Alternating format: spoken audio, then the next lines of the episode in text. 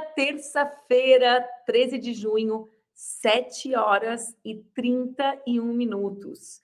Muito frio por aí, pois aqui no sul do Brasil tá frio. A gente fala, tem várias expressões para se referir ao frio, mas tá um grandíssimo frio. Estou aqui, ó, fazendo o nosso expresso com uma estufinha do lado para conseguir conversar com vocês. Esse, como vocês sabem, é o Expresso com a Manu. A gente está começando mais uma edição. Lembra de compartilhar com as tuas amigas, com os teus amigos, com a tua turma. Avisa que o programa chegou. E vocês pediram, e olha só, aqui vocês pedem e levam.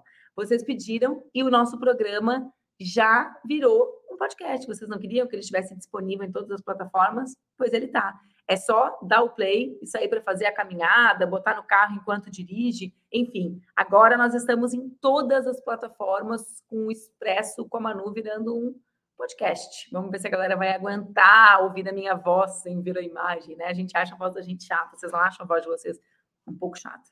Eu acho. Vamos lá, gente. Hoje, terça-feira, 13 de junho, um dia depois do Dia dos Namorados, quem saiu como eu está levemente arrependido, né? de acordar cedo depois de uma noite que não dormiu tão cedo. Ontem, o governo Lula lançou o Compromisso Nacional Criança Alfabetizada. São 2 bilhões de investimentos nos próximos quatro anos, com o objetivo de garantir que 100% das crianças brasileiras terminem o segundo ano do ensino fundamental conseguindo ler e escrever. Esse compromisso é uma aliança entre o governo federal, os governos estaduais e as prefeituras em torno de algumas ações para reverter o terrível quadro que foi revelado pelo INEP, que mostra que só quatro em cada dez crianças no ensino fundamental estavam alfabetizadas em 2021. O programa vai também atuar no reforço da alfabetização dos alunos que foram impactados pela pandemia do Covid-19. O número de crianças brasileiras que não sabem ler nem escrever cresceu assustadores 66% na pandemia. Bom, como você sabe, eu tenho uma filha exatamente nessa idade, em idade escolar, e sei uh, de todas as dificuldades que as famílias que não têm condições de acessar, a, né, a, a, que não tiveram condição de acessar as condições tecnológicas que eram exigidas pela pandemia sofreram. Então, aqui é, é, é preciso dizer, né? O criança alfabetizada tem a função de corrigir as enormes desigualdades sociais que as crianças brasileiras são submetidas. Por quê? Porque não foi igual, não atingiu todos os corpos de igual maneira a pandemia do Covid-19. Né? Não, não existe, nem sequer a pandemia, ela é democrática. Todos nós sentimos medo, todos nós perdemos pessoas queridas, mas as consequências mais duradouras, como essa, né, o fato de 66% das crianças do nosso país não conseguirem ler, não atingir igualmente a todas as crianças. Ontem também a gente teve acesso a uma pesquisa que chama-se Mulheres e Mercado de Trabalho. A cada três brasileiras fora do mercado de trabalho, dois são mulheres, ou seja, duas são brasileiras, segundo a pesquisa Sociedade de Economia da Família de Gênero, GEFAM, com base nos dados da PNAD contínua do IBGE. O número de adultas fora da força de trabalho no fim de 2002 foi o dobro, o número de mulheres adultas foi o dobro do que os homens adultos cuja participação já voltou ao patamar pré-pandemia, ou seja, os homens já estão trabalhando como estavam antes da pandemia. As mulheres foram as mais atingidas pelo desemprego e têm maior dificuldade de voltar a trabalhar. Isso que eu dizia, né? Os corpos não são todos atingidos da mesma maneira, nem no momento dramático, como é o momento da pandemia. Ainda ontem eu soube que as minhas queridas amigas deputadas federais Dayana Santos e Thalíria Petroni protocolaram um projeto de lei que proíbe perguntas sobre maternidade, número de filhos, religião, origem e sexualidade nas entrevistas de emprego. Fiquei muito feliz, eu tive acesso a uma legislação francesa, sugeri a Dayana e a Thalíria que tivessem, que fizessem esse projeto, porque são é, essas perguntas constrangedoras são aquelas para o empregador conseguir identificar com quem ele está se relacionando para vetar aquela vaga, sobretudo para as mulheres mães. Eu quero conversar sobre esse assunto e muitos outros com uma pessoa muito especial que vem, que estreia no programa, a Áurea Carolina. A Áurea é uma ativista política, e eu acho que esse é o título que melhor a define. foi deputada federal, foi vereadora de Belo Horizonte, viveu um ciclo muito intenso uh, da transformação política do país e tem o sorriso mais bonito que Brasília já viu. Vem para cá, Áurea Carolina. Ai, que oh, beleza! Não é.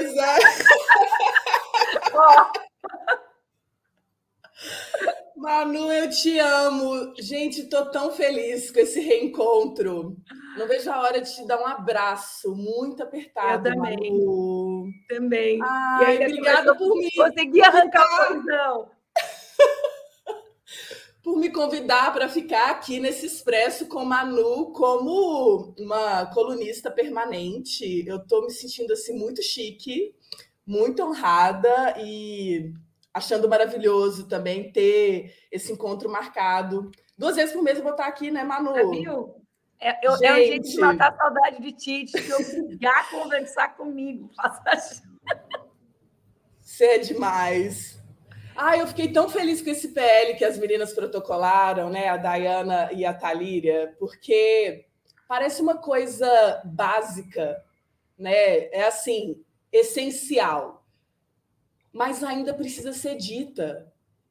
E acontece, viola direito das mulheres constantemente, né? Assim como que perguntas que são para supostamente conhecer mais quem se candidata, na verdade, são para fazer aquela peneira violenta, né? Não. Essa que pretensamente pode engravidar, ou essa que já tem criança pequena, ou essa que é de religião, de matriz afro-brasileira, ou essa que mora numa periferia muito distante, ou essa que é lésbica, ou essa qualquer coisa, essa não merece estar aqui, essa é uma ameaça para a nossa empresa, né? Claro, né, Áurea? Porque se pergunta sobre vida privada, e a gente sabe que o ambiente privado é responsabilidade da mulher, na prática ela é uma pergunta exclu... Eh, em geral ela é exclusiva para mulheres na entrevista, né? Mas ela é para excluir mulheres né? Óbvio. Total. Impressionante, né? A situação das mulheres mães com crianças pequenas, né? Como que é uma saga quase que assim fantástica, né? Para conciliar tantas coisas e poder é, ainda ter uma vida de cuidado, de presença com as crianças, né?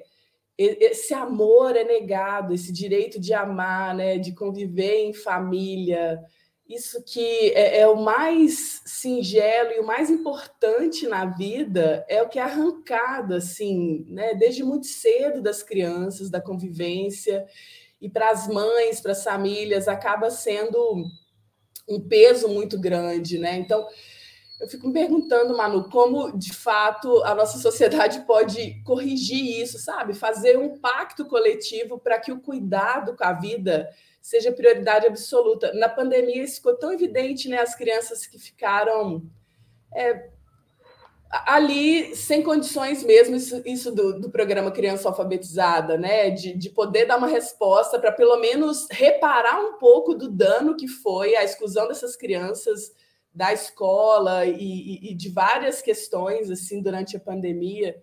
E isso, Enfim. Tu, tu, usou um verbo pouquíssimo usado, né, Aura? Porque as pessoas, elas, quando uh, debatem a dimensão dos cuidados, elas não incluem a dimensão do afeto, né? Então, eu lembro que me perguntavam assim, a Laura não tem com quem ficar? Eu dizia, tem, mas eu quero cuidar da minha filha também.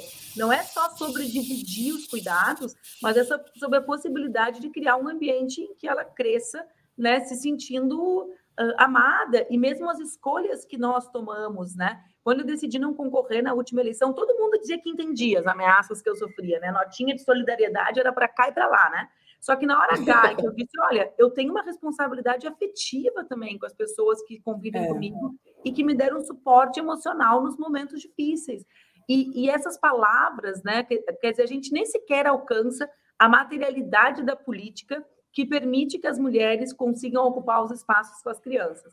Mas as, as poucas de nós que alcançamos, como é o nosso caso, né, pelas condições menos vulneráveis que tinha, ainda assim, nesse ambiente, nos é negado a possibilidade de gostar, né, de dizer, não, eu também quero eh, responder por essa, eh, por, por essa pessoa que está se desenvolvendo e que vai contribuir para o mundo, né? Demais. E é, é uma responsabilidade afetiva e é uma necessidade, né, Manu? nossa, como eu sentia falta de poder é, ficar com meu filho durante as sessões intermináveis da Câmara dos Deputados, madrugadas adentro, assim, eu ficava, meu Deus, mas isso é, é, é, é uma. Ah, voltou. É uma. É uma relação muito injusta e, e muito doentia de trabalho, né? Como que é, não se pensa nisso também, né? Ah, a política acaba sendo difícil, um ambiente hostil para as mulheres, mas é nesses detalhes, assim, pessoas que, é, em geral, não acompanham o cotidiano de Brasília, saibam, a Câmara dos Deputados é um ambiente inóspito também por essa dinâmica, assim, entra madrugada, é, o dia inteiro de negociações, comissões, muitas atividades, audiências públicas e as sessões legislativas mesmo, elas são insuportáveis. É, é um plenário ou com o ar-condicionado muito gelado, ou muito cheio, ou muito movimentado, e é uma gritaria, um vucu-vucu. E você pensa, gente, isso aqui não é ambiente de trabalho, sabe? É, não é normal que isso seja percebido como um lugar que se produz a legislação brasileira. Então, quando eu vejo a Thalíria levando as crianças para o plenário, humaniza, quebra aquele gelo, muda a lógica, muda o tempo daquele espaço, né? Então, a, a nossa presença, e eu estou citando a Câmara dos Deputados, que é claro, um ambiente de extremo privilégio em relação ao que é a realidade de geral. É, mas eu quero pensar nos vários ambientes de trabalho, assim, como que eles vão criando lógicas que parecem naturais. Ah, é assim mesmo, não tem outro jeito. É, mas eles poderiam ser de outro jeito, eles poderiam ser acolhedores, né, eles poderiam ser espaços saudáveis, em, em que a, a gente é, se dedica como é preciso, mas a gente também pode respirar e a gente pode ir para outros lugares, enfim. Sabe que o dia que acabou a minha licença maternidade, a licença maternidade da Assembleia, né? Eu vim ter a Laura aqui no Rio Grande do Sul, era deputada estadual, já tinha deixado Brasília. E o dia que acabou a minha licença maternidade, dia 27 de dezembro de 2015, teve uma sessão daquelas que dura três dias. Era a votação de um pacote, uh, três dias ininterruptos, né? Uh, assim, dava um intervalo de uma, duas horas para o pessoal ir para casa tomar banho. Bom, deu o primeiro dia que eu tive que voltar para o meu trabalho. Claro, é, vamos registrar, né, Áurea? Repetindo. Com licença maternidade de quatro meses, o que é uma situação muito menos vulnerável que a maioria das mulheres num emprego que eu não poderia ser demitida, exceto pelo povo, alguns anos depois, se não me reelegesse.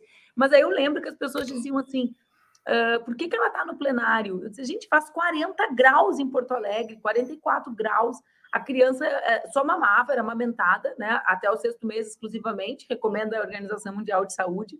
Falei, não tem como, né? Eu queria, eu ia para o banheiro amamentar, porque eu queria um lugar silencioso. E logo em seguida, Áurea, né, passa esse tempo de adaptação, que é um tempo que todas as mulheres que conseguem viver no mundo do trabalho, né, sem serem expulsas do mundo do trabalho, porque metade das mulheres mães de crianças de até três anos não conseguem trabalhar, trabalho, né, gente? Só para registrar. A é. metade é. que consegue, Áurea, depois de um tempo eu me dei conta que as reuniões de líderes na Assembleia era meio-dia. E aí eu falei assim, Gente, por que, que a reunião é exatamente no horário de almoço? Vocês não tem ninguém aqui, nenhuma única pessoa aqui tem responsabilidade de buscar e levar filho em escola, nenhuma única. Nenhuma uhum. única pessoa tem.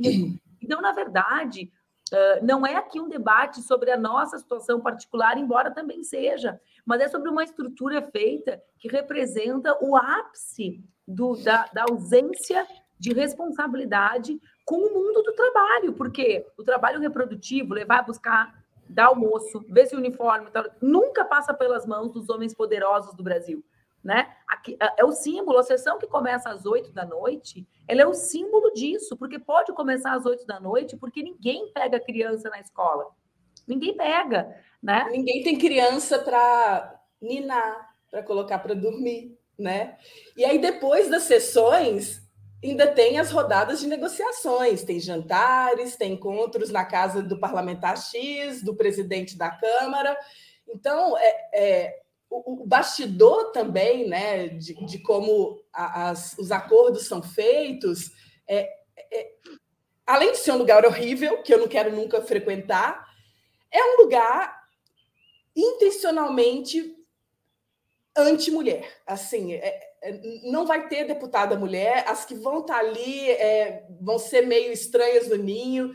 Então, assim, é, é um, um, círculo vicioso de um espaço. Sim, é, é importante falar desse ápice, porque quando a gente fala da representação das mulheres na política institucional, a gente está dizendo é, de possibilidades muito concretas de mudança das políticas públicas, de mudança no direcionamento dos recursos como que nós vamos financiar um programa como Criança Alfabetizada, como que nós vamos financiar ações para que as empresas tenham planos de igualdade no mundo do trabalho, para acolhimento de mulheres, para acolhimento de mães, para acolhimento de uma diversidade. Então, fica parecendo que esses temas, né, eu acho engraçado quando falam, Manu, que é pauta de costumes, né? É. É, é claro, de é costume dos homens de abandonarem as responsabilidades práticas, né? É, é, é esse o costume, exatamente. Porque... Almeida, sempre que alguém fala sobre identidade, eu só consigo enxergar reforçando a sua própria. A identidade deles, né? Porque, gente, não tem como organizar a vida material, o dia a dia, sem olhar para essas coisas, né? E, e, e, tanto que é o resultado. Eu estava vendo essa pesquisa que é, muitas pessoas ainda acreditam que as mulheres é, não realizam tão bem o trabalho, independentemente da função, assim, não são tão boas quanto os homens é, e acreditam que as mulheres possuem menos direitos do, do que, os homens, o que é uma realidade, né? Então, é, perceber que as mulheres têm menos direitos e que as mulheres não são tão boas quanto os homens é incrível como isso ainda está no imaginário, né? Então, é, é, é eu estou vendo os comentários, assim, as pessoas é, trazendo várias percepções de como elas vivem isso também, de como elas estão olhando para isso atualmente, né? Mas como que esse ódio, essa misoginia é, acabam é, se tornando quase que um jeito de ser, um jeito de viver, e, e vai passando de geração para geração, e, e, parece que é responsabilidade das mulheres, né? Das mães quebrar essa maldição, assim. Então, de novo, é, é uma chamada para geral, assim, como que a gente pensa nas políticas educacionais, nas políticas nas empresas ou no serviço público, porque se isso não se torna um chamamento coletivo, uma responsabilidade de toda a sociedade, a gente vai viver eternamente nessa, né? Com pessoas acreditando que as mulheres não são tão boas quanto os homens. Ah, por quê? Eu tenho essa crença eu aprendi que é assim, né? Desde olhar para uma mulher motorista que é uma ameaça no volante, até, sei lá, olhar para uma parlamentar e achar que ela não é tão competente ou tão é, capaz como qualquer outro homem.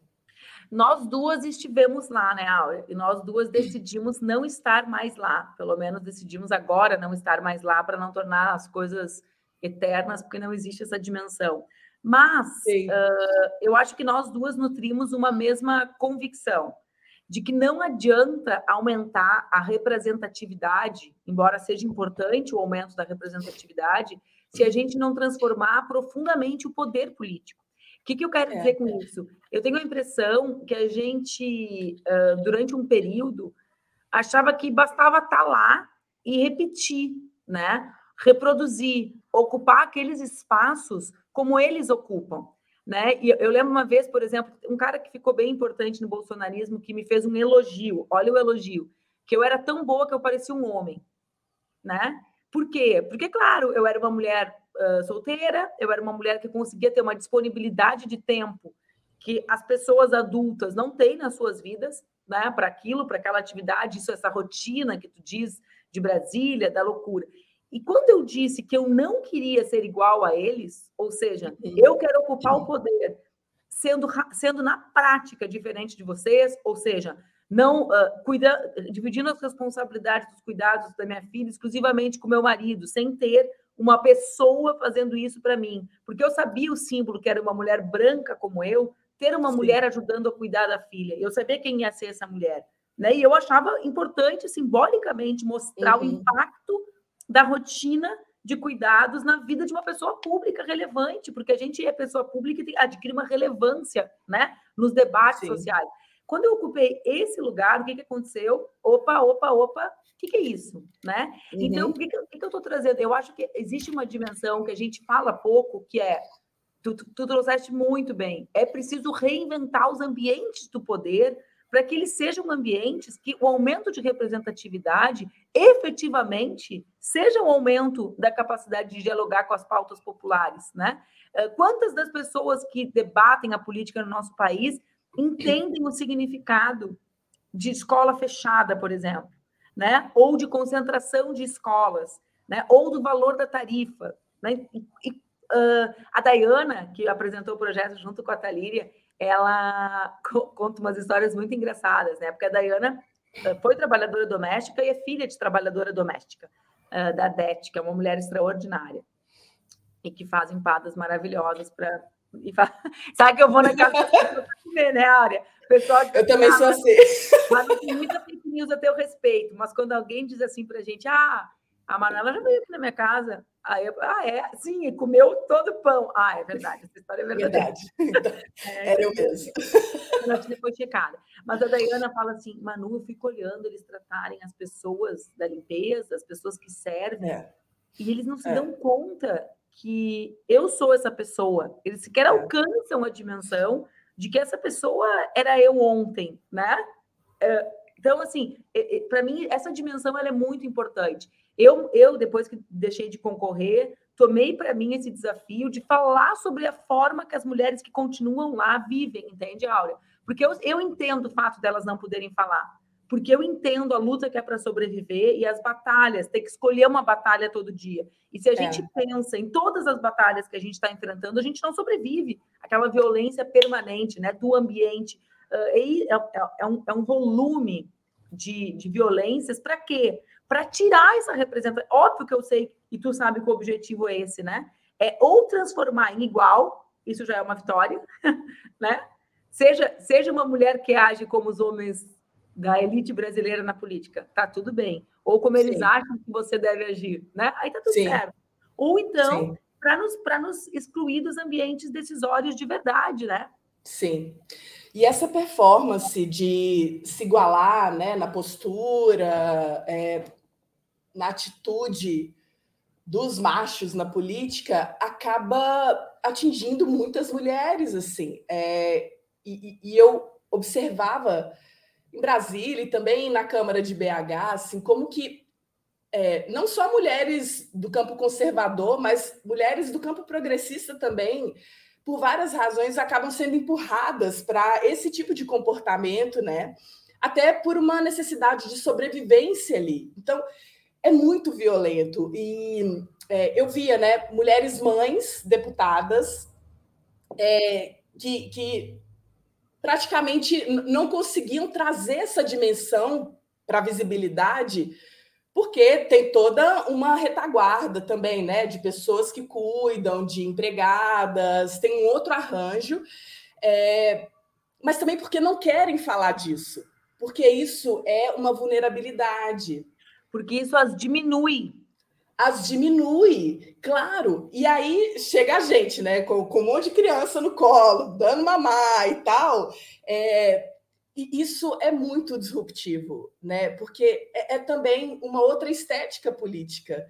Quando é, chega uma criança, claro que tem, tem, tem toda uma situação para a própria criança ali, né? De estar exposta àquele ambiente.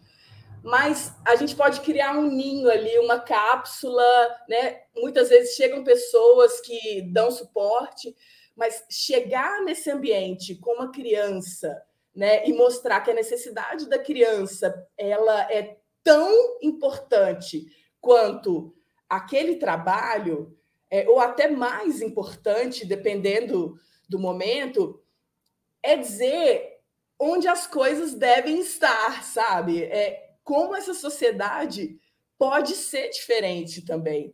É, e eu acho que para as mulheres que acabam, é, por várias razões, tendo que ocultar essa existência vital, é, isso vai produzindo também um, um, ou uma coisa assim de ficar é, muito rígida ou, ou, sei lá, muito indiferente, né? Às vezes é, é uma proteção também, não se sensibilizar tanto. É, e, e, aí vem aquela dinâmica de competição, de violência que é tão naturalizada na política institucional, né? É, e definitivamente, Manu, uma política de competição é aquilo que vai nos expulsar até o fim dos tempos, assim. Então, quando a gente produz uma política de cuidados, não tem lugar para competição. É, é outra coisa. A gente pode falar de disputa de projetos políticos, de visões de mundo, mas não é uma competição para eliminação das pessoas, né? Que foi o que eu vivi muito de perto. Eu ficava, meu Deus, não é para isso que eu entrei na política. Eu estou aqui porque eu acredito em certas coisas. Eu faço política na comunidade, na coletividade. Eu não estou aqui, sabe, para eliminar alguém X ou Y. Eu estou aqui porque é, a minha presença vem junto com um monte de gente e com outras práticas. Né? Então, eu acho que quando a gente dá esse exemplo também, a, a gente está dizendo: olha, eu renuncio a esse formato, a essa lógica, não porque eu não me adapto, é porque essa lógica é insana. Essa lógica não tem que prevalecer. Né? E, e a gente pode produzir outras lógicas e elas vão pouco a pouco entrando e vão tornando Ai, aquela é... da competição também inviável. E as transformações, e ela, a gente vai construindo efetivamente transformações, né, Áurea? Eu lembro, assim, quando, quando eu comecei né, a minha trajetória com a Laura, eu não sabia minimamente o que ia ser, o que eu ia fazer. Eu, primeiro, desisti, não concorri numa eleição, que foi a de 16, né, de prefeita, as pessoas achavam um absurdo, a Laura era recém-nascida, tu tomou a decisão contrária, né? E todos, eu lembro que a gente conversou na véspera, e todas as decisões são legítimas, era isso que eu queria, né? Que as pessoas entendessem que aquilo era o que eu uhum. achava para mim, se fosse o contrário também tinham que aceitar. Mas aí eu, eu lembro assim que no início, isso eu não tenho a menor dúvida, eu fiz muita coisa bacana na minha vida já, muita coisa bacana, mas nada se compara com o fato da minha experiência de ocupar os espaços com a Laura, sabe? Porque eu vi uma transformação acontecer. Então, assim, começava e as pessoas me hostilizavam, né? Eu lembro que eu cheguei uhum. num estado relevante do país, assim, e uma deputada mulher me perguntou: Tu vem com a criança? Tipo, sabe? Eu ia ficar vários dias fora de casa. E, e daí depois, simplesmente, um dia eu cheguei em Minas e a Jo Moraes, uma querida amiga de nós duas, me recebeu no aeroporto com uma delegação de crianças, para cuidar da Laura. Que coisa né? mais linda. Eu lembro que eu olhei aquilo e falei, cara, essa é a mudança, né? Essa. E o governador tinha me perguntado assim: a criança vem? Eu escrevi sobre isso no Revolução Laura. Eu falei, cara, eu não acredito que a essa altura, no final da eleição, alguém tá me dando um pau por, por a... a Laura tá vendo, ó, que amor. Uh, meu amor. Ó, daqui a pouquinho a mamãe vai te pegar para levar na escola, hein? Falta 10 minutos, eu espero que esteja pronto. Você não use de desculpa. ó, aí, aí simplesmente, né? Ele, não, não, é porque eu ia pegar minha filha para brincar com ela enquanto a gente trabalha. Então, assim, essa transformação, né? Ela é, ela tem a ver com a humanização da política. E no final das contas, é impossível transformar né? O nosso projeto é um projeto parecido, Áureo. Eu acho que o nosso sonho é enfrentar a desigualdade brasileira, né? Essa é. desigualdade que é econômica, que é estruturada a partir da questão racial, que as mulheres são colocadas lá embaixo. Mas olha só, não tem como enfrentar sem enfrentar o tema do, do cuidado, do trabalho reprodutivo. Né? É. É, metade das mulheres não trabalham porque tem crianças, porque não tem creche no Brasil, porque creche não é uma política pública, porque não é obrigatório educação assistência ou educação até o quarto ano uhum. de vida, né? Até o, quatro, o quarto ano de vida. Então, no fundo, no fundo, não é a visibilidade das nossas crianças que incomoda, Aura. É porque quando elas se tornam visíveis, elas expõem a invisibilidade. Opa, quem está cuidando da criança daquele ali? Opa, é. existe criança nesse mundo? né? Existe. Total. Né? Então, assim, uh, e, e, e, acho que a, a, nossa insistência, né? Que sou eu, que é tu, que é Sâmia, que é Talíria, né? Sim. Que é uma insistência de dizer a gente vai existir e é assim que as mulheres existem. E vamos parar de fazer de conta que não é assim. Né? No fundo, é um grande faz de conta, né? É um grande Demais. faz de conta que, que é cúmplice desse estado de coisas que a gente vive. Demais, Manu. E depois da pandemia, eu, eu acho que a questão dos cuidados ficou mais evidente para muitas pessoas, né? Não tem nada mais importante do que cuidar, sabe? Para que, que existem, sei lá, estradas, sei lá, é, produção agrícola, para que, que existe energia? É para cuidar da vida, é, é, é para que as pessoas, teoricamente, possam viver melhor e ser felizes, né? No fim das contas, é isso que importa, né? Todo o sistema de saúde é para cuidar das pessoas, e na pandemia ficou evidente que a desigualdade no acesso à saúde, ou mesmo os ataques ao SUS, é, é isso que, que faz com que a nossa sociedade seja tão partida, né? Que tenha é, tanta segregação. Então, cuidar da vida precisa ser o centro de um projeto político, né? Eu sei que no governo federal estão discutindo políticas de cuidados e eu espero que a gente possa, como sociedade, dar sustentação para que isso se fortaleça e vá ganhando todas as agendas de políticas públicas, né? É, não tem questão de meio ambiente sem cuidado da vida, não tem, não tem nada sem cuidar da vida, né? E as crianças, eu acho que são a, a expressão mais, é, sei lá, mais convidativa para isso, né? De como os cuidados é, nos chamam para um, um, lugar de bem viver, um lugar né, de acolhimento, um lugar de aprendizado, um lugar de experimentação. E de transformação, é né? De transformação. Ai, sim. tá? De possibilidades de fazer esse outro mundo, né? Porque se a gente não pensa que não deu certo até aqui, né, gente? Objetivamente, não deu, não deu certo até gente, aqui. Gente, né? esquece, não, não deu então, certo. A gente precisa construir de um outro jeito que dê certo, porque objetivamente a forma como a gente estruturou a nossa sociedade, invisibilizando os cuidados. Alguém falou aqui dos idosos, sim, também dos idosos, também dos, das pessoas que têm uh, uh, doenças permanentes ou eventuais toda essa estrutura dos cuidados, tornando isso invisível, isso que permite que o trabalho aconteça, né, gente? Porque as pessoas trabalham, elas vão para o escritório, elas vão para a fábrica, elas vão para a obra, elas vão para o é. Uber, porque elas comem, porque elas têm roupa limpa, porque elas foram educadas, porque elas foram para a escola, porque elas, né? Porque elas cresceram, como diria minha é. avó na fronteira, porque elas arribaram, né? Foram arribaram, é. Não, e a trajetória da vida, né, Manu? Como que a trajetória da vida vai tendo consequências, assim. Então, se as crianças, que são essa geração impactada terrivelmente pela pandemia, as crianças pobres, né, crianças negras, crianças periféricas, foram terrivelmente impactadas pela pandemia, né, fora dessa rede de cuidados.